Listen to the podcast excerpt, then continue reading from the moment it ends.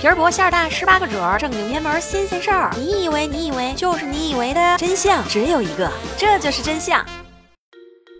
亲爱的听众朋友们，这里是由喜马拉雅独家出品的《这就是真相》，我是梅花六，欢迎大家。纵观人类历史，动物们一直都扮演着重要的角色，这其中出镜率最高的莫过于宠物狗。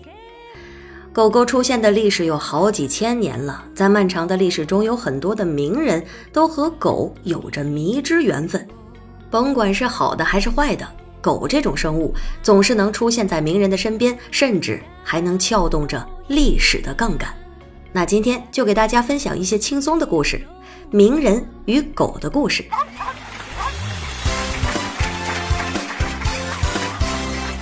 著名科学家牛顿在科学上独领风骚数百年，而且他的重大科研成果几乎都是发布于三十岁之前。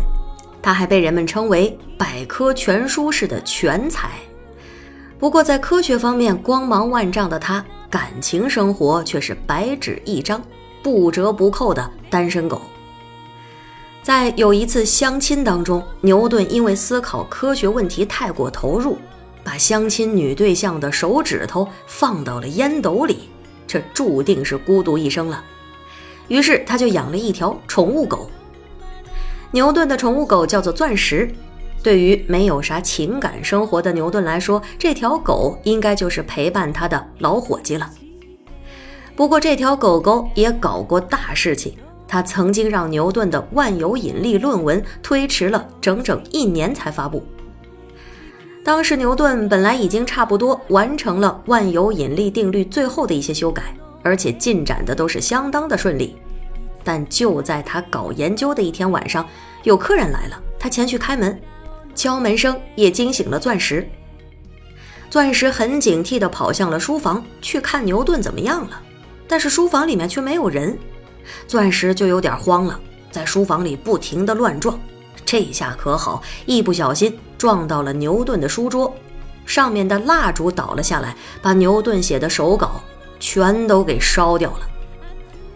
牛顿回来的时候，内心是彻底崩溃的，我的心血呀，我的科学呀！但是事情已经发生了，也是没有办法。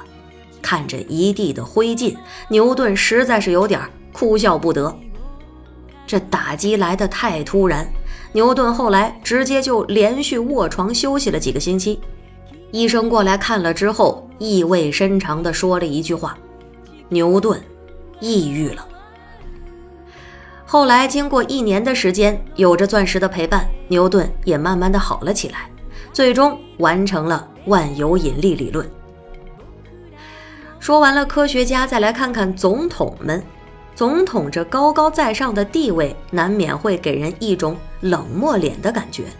但是他们也是很有套路，都纷纷的开始养狗。毕竟汪星人萌萌哒的样子还是很亲民的。有人说，老布什要是没有他的宠物狗，可能他就当不上总统了。虽说这话有点过，但其实也并不是没有道理。他的爱犬确实给他的总统之路立下了汗马功劳。当时老布什还在当副总统，为了竞选总统，他也是没少操心，因为他之前当过中情局的领导。对，中情局就是很多电影里那些凶巴巴的长官，他们经常对国会隐瞒真相，甚至有的还想颠倒整个世界，所以很多竞争对手都拿这事儿针对老布什。就在这样的一种局势不妙的情况之下，一只狗出现了，彻底挽回了老布什的美好形象。不过这也是多亏了老布什的老婆芭芭拉夫人。当时芭芭拉夫人出了一本书，叫做《C 弗罗德的故事》。这本书可有点意思，是用一只狗的视角写的。一句话概括这本书就是：一只狗眼中的副总统是啥样的。书当中写了老布什和狗狗相处当中发生的很多有意思的事情，整本书看下来，简直就觉得布什这人实在是太温柔、太慈祥、太平易近人了，真是爱心爆棚的家伙。这也为他赚足了不少的好感度。于是民众对于老布什的印象得到了改观，他的民意支持率也是直线上升，最终赢得了大选。后来老布什成功当选，住进白宫的时候，他老婆又趁热打铁写了一本书，这次是以一只叫做米利耶的狗为视角写的，继续大力塑造布什待人平和的公众形象。这助攻也是真心到位，因为狗狗的帮助，老布什完成了人生逆袭。一九九二年，克林顿当选美国总统。克林顿在白宫养的第一只狗，说来也是比较有目的性。当时在老百姓的眼中，克林顿是一个好丈夫、好父亲的人设，和蔼可亲的家庭型男。但是他的闺女切尔西后来要去加州上学，这也就是说，克林顿每次回来下飞机的时候，都只有老婆希拉里一个人前来迎接，难免气氛不是那么和谐。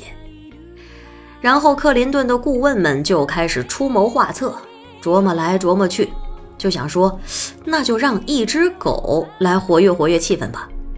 从那个时候开始，从来没有养过狗的克林顿一下子成了铲屎官。不过在狗狗的选择上也是费了好大的功夫，因为最为大众喜爱的狗就是拉布拉多，选黑色的吧，上镜有点不好看。选黄色的吧，和总统一起出镜，还有点喧宾夺主的意思。最后终于定下来，选了一只巧克力色的拉布拉多，名字还挺好听，叫做巴迪。巴迪每次都会和希拉里一起去接克林顿回家，还频频出现在媒体的镜头里。他和克林顿同框的画面，看起来也是为总统大人加分不少。还有美国的第三十八任总统福特，可以说是一个相当负责任的铲屎官了。他有一只特别喜欢的金毛猎犬。有一次照看狗狗的工人晚上请假了，福特就亲自出马，大晚上的穿着睡袍带着爱犬出去散步。但是当时白宫的侍卫可不知道这事儿。他带着金毛溜了一圈回来之后，发现白宫的门被锁上了。他只能是开始各种制造声音，要引起保安的注意。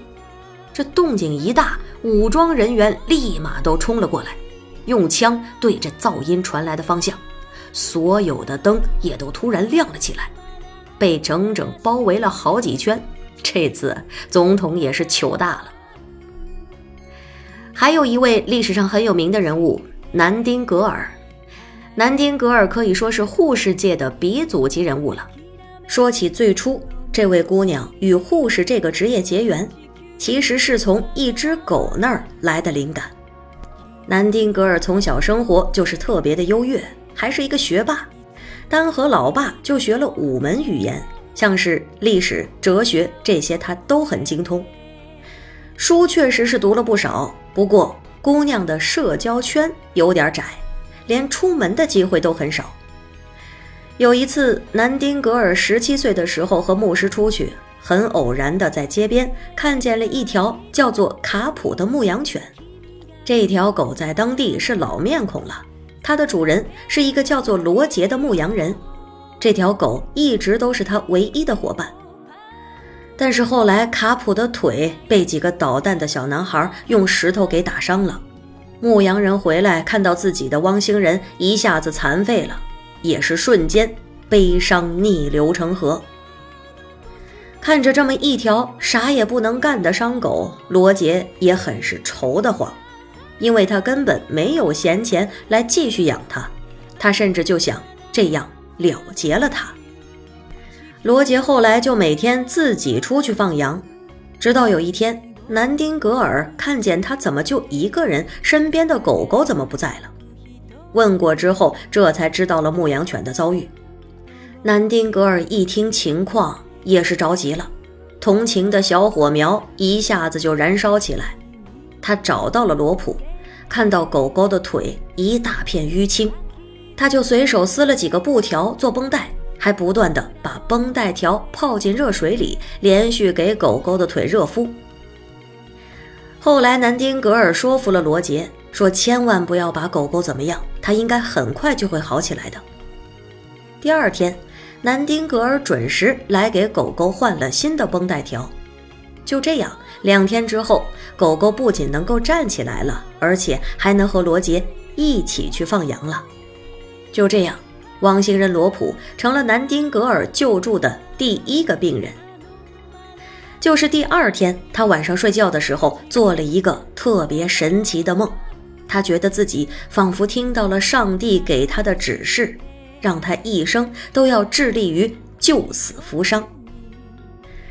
他和家里人说了自己的想法，但是老爸就是不同意让闺女学护理。南丁格尔也只好顺应家里人去做了别的事情。直到九年之后，偶然的机会，南丁格尔看到了一个组织，他们专门培养那些乡村女孩做护理工作。当时他一下子就想起了当年救助过的那只牧羊犬，心里对护士的热情又爆发了。这回是没有人能够拦住他了。他开始去学校参加培训，也是从那个时候起，南丁格尔走上了护士这条路。这么想来，会不会真的是上帝派来了一只狗来召唤南丁格尔的护士生涯的？今天关于狗狗的温馨故事就到这里，下期不见不散。我是梅花六，爱你们，嗯。